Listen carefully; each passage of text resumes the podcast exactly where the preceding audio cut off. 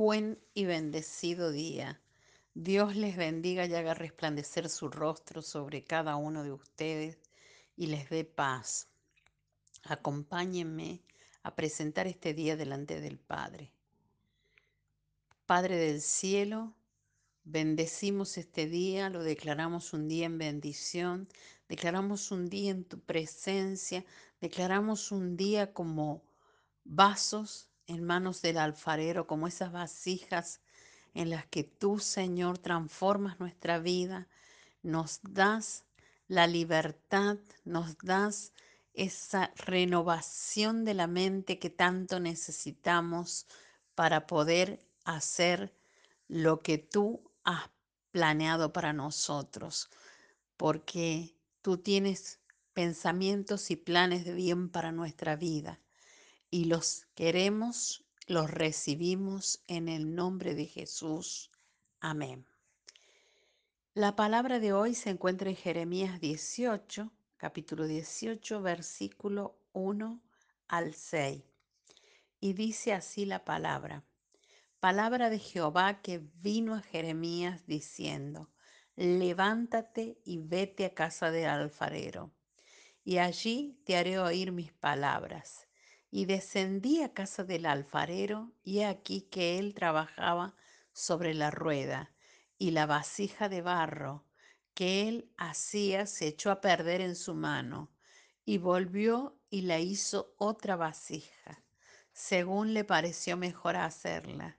Entonces vino a mí palabra de Jehová diciendo, ¿no, pondré, no podré yo hacer de vosotros como este alfarero o casa de Israel? Dice Jehová, y aquí como el barro en la mano del alfarero, así sois vosotros en mi mano, oh casa de Israel. Así sois vosotros en mi mano, oh casa de Israel. Titulé este devocional, Soy vasija del alfarero. Somos vasijas en manos del alfarero. El Señor lleva a Jeremías a observar al alfarero, que con mucho cuidado realiza su obra. En algún momento, éste ve que su trabajo tiene una falla. Entonces lo rompe, lo deshace y comienza a hacer de nuevo la vasija. En ese instante Dios le habla a Jeremías y le dice, ¿no podré yo hacer de vosotros como este alfarero o casa de Israel? Me inspira observar cómo Jesús con su inteligencia y creatividad ponía en jaque a la mente de los religiosos escribas y fariseos. Jesús le dice, hay que nacer de nuevo. Y ellos responden, somos hombres viejos. El cartón del molde en el que estaban acartonados no los dejaba ver ni oír lo espiritual que Jesús les estaba planteando. El dueño de la vida quería darles vida y ellos se quedaban en su propio razonamiento. Dios es especialista en romper moldes Jesús cuando vino a romper el molde de la cultura, cuando Él vino a la tierra, vino a romper el molde de la cultura, de la religión, de la sociedad, de la política, etc. Jesús tenía una meta clara, la podemos ver. El objetivo estaba planteado, el medio para llevarla a cabo lo tenía en la cruz. Las formas eran inciertas, porque es que como la pedagogía, que puede decirte que las estrategias, modelos y formas son variables. Lo que no puede cambiar en tu vida es la meta. Mateo 28, 18 al 20 la gran comisión.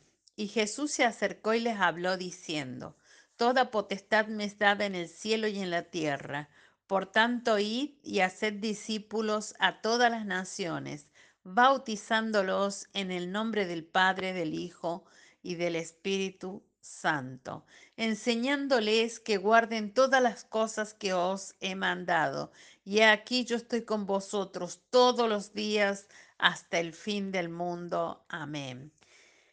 Es el mismo ejemplo. La meta es la misma para nosotros.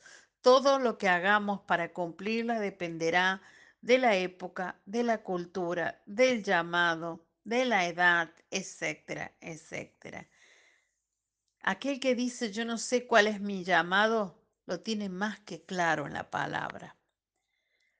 Para eso siempre es necesario romper algunos patrones o moldes, como Jesús lo hizo.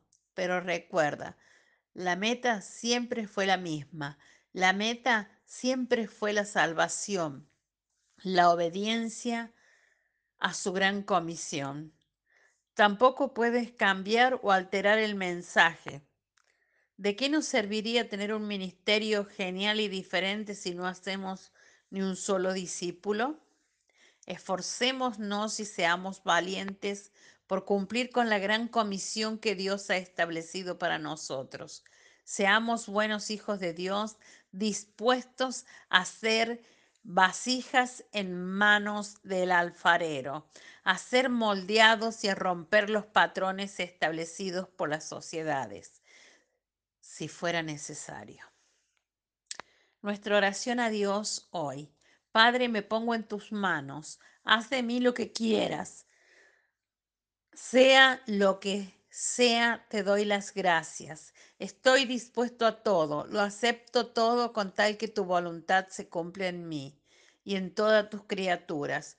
No deseo nada más, Padre. Te confío mi alma, te la doy con todo el amor del que soy capaz porque te amo y necesito darme, ponerme en tus manos sin medida. Te entrego mi vida en tus procesos para que hagas de mí una nueva criatura, como dice tu palabra, como el barro en manos del alfarero, con una infinita confianza, porque tú eres mi Padre y yo soy tu hija.